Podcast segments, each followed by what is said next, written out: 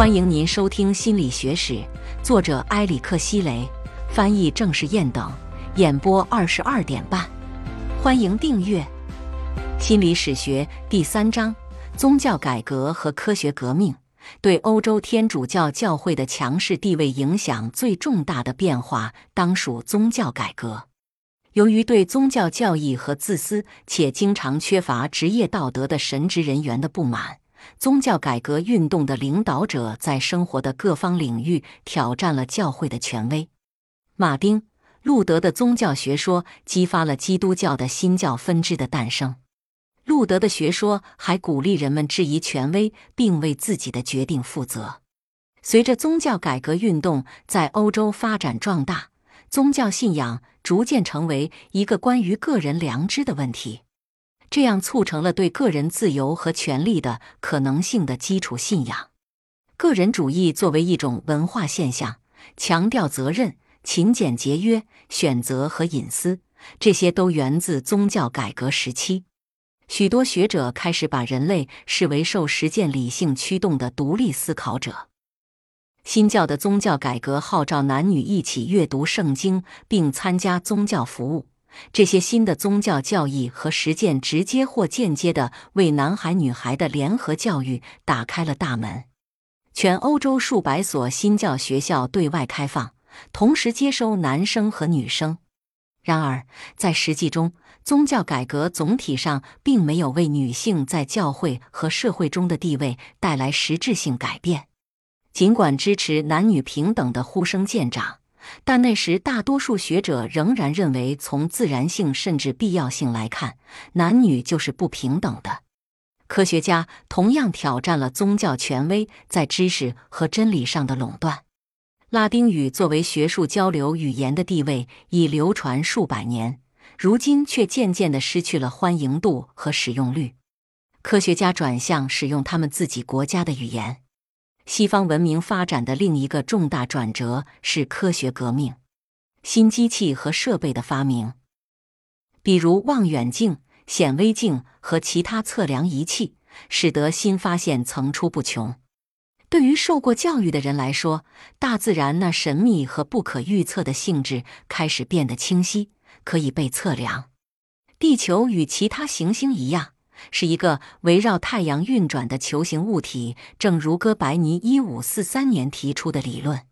十七世纪是由许多精英大力支持新科学的社会和学术时代。艾萨克·牛顿在科学方面的影响是举足轻重的。他对运动定律的发现激发了许多思想家开始接受这一观念，即这些定律适用于自然界中所有的有机体。数学的公理和定理似乎足以解释人体的机能，甚至心理的功能。在牛顿的时代，希腊人的许多唯物主义观点，比如原子是构成所有有机体和物体的最小颗粒，似乎是恰当的。尽管中国早就发明了印刷术，但是15世纪的欧洲一项最伟大的技术成就是独立发明了活字印刷机。一四五五年，一些资料显示为一四三七年，约翰尼斯·古登堡使用这台印刷机制作了第一本书。活字印刷术的发明意味着可以用更少的时间和费用来印刷更多的书籍。改变也降临到人际交流方面，在上层社会中，阅读和写作变得流行，书信往来成为一种时尚。著名的科学家坚持与受过教育的贵族和支持者持续通信，其中包括女王和国王。对于科学家来说，与声名显赫的知识分子或者有贵族气派的思想家交换冗长的学术信件是一种声誉和荣耀的象征。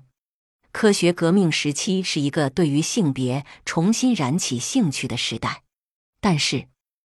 绝大部分科学家倾向于维持传统的社会性别角色观点。在十五世纪初之前，只有极少数的女性可以选择成为一名科学家。社会习俗要求女性只接受初等教育，学会如何读写，以及扮演好以家庭为主的贤妻良母角色。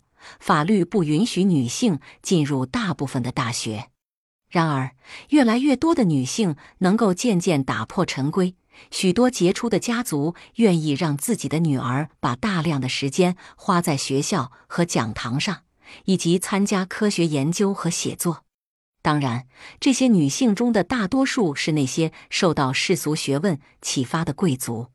教育、文学、音乐、历史和美术是最受欢迎的领域，也出现了少数的女性哲学家、天文学家和动物学家。然而，其他领域是充满障碍的，比如女性通常不被允许学习医学。在医学领域，她们所能做的。最多只是发展自己作为药剂师或助产士的技能。尽管社会风气在渐渐转变，越来越多的上层女性接受了高等教育，但是科学仍然被视为仅限男性的领域。千年中期的转型波及范围广阔，在欧洲，人们的生活深受政治、经济、社会和宗教变革的影响。文艺复兴。宗教改革和科学革命也毋庸置疑影响到了世界其他地方，只是程度不同而已。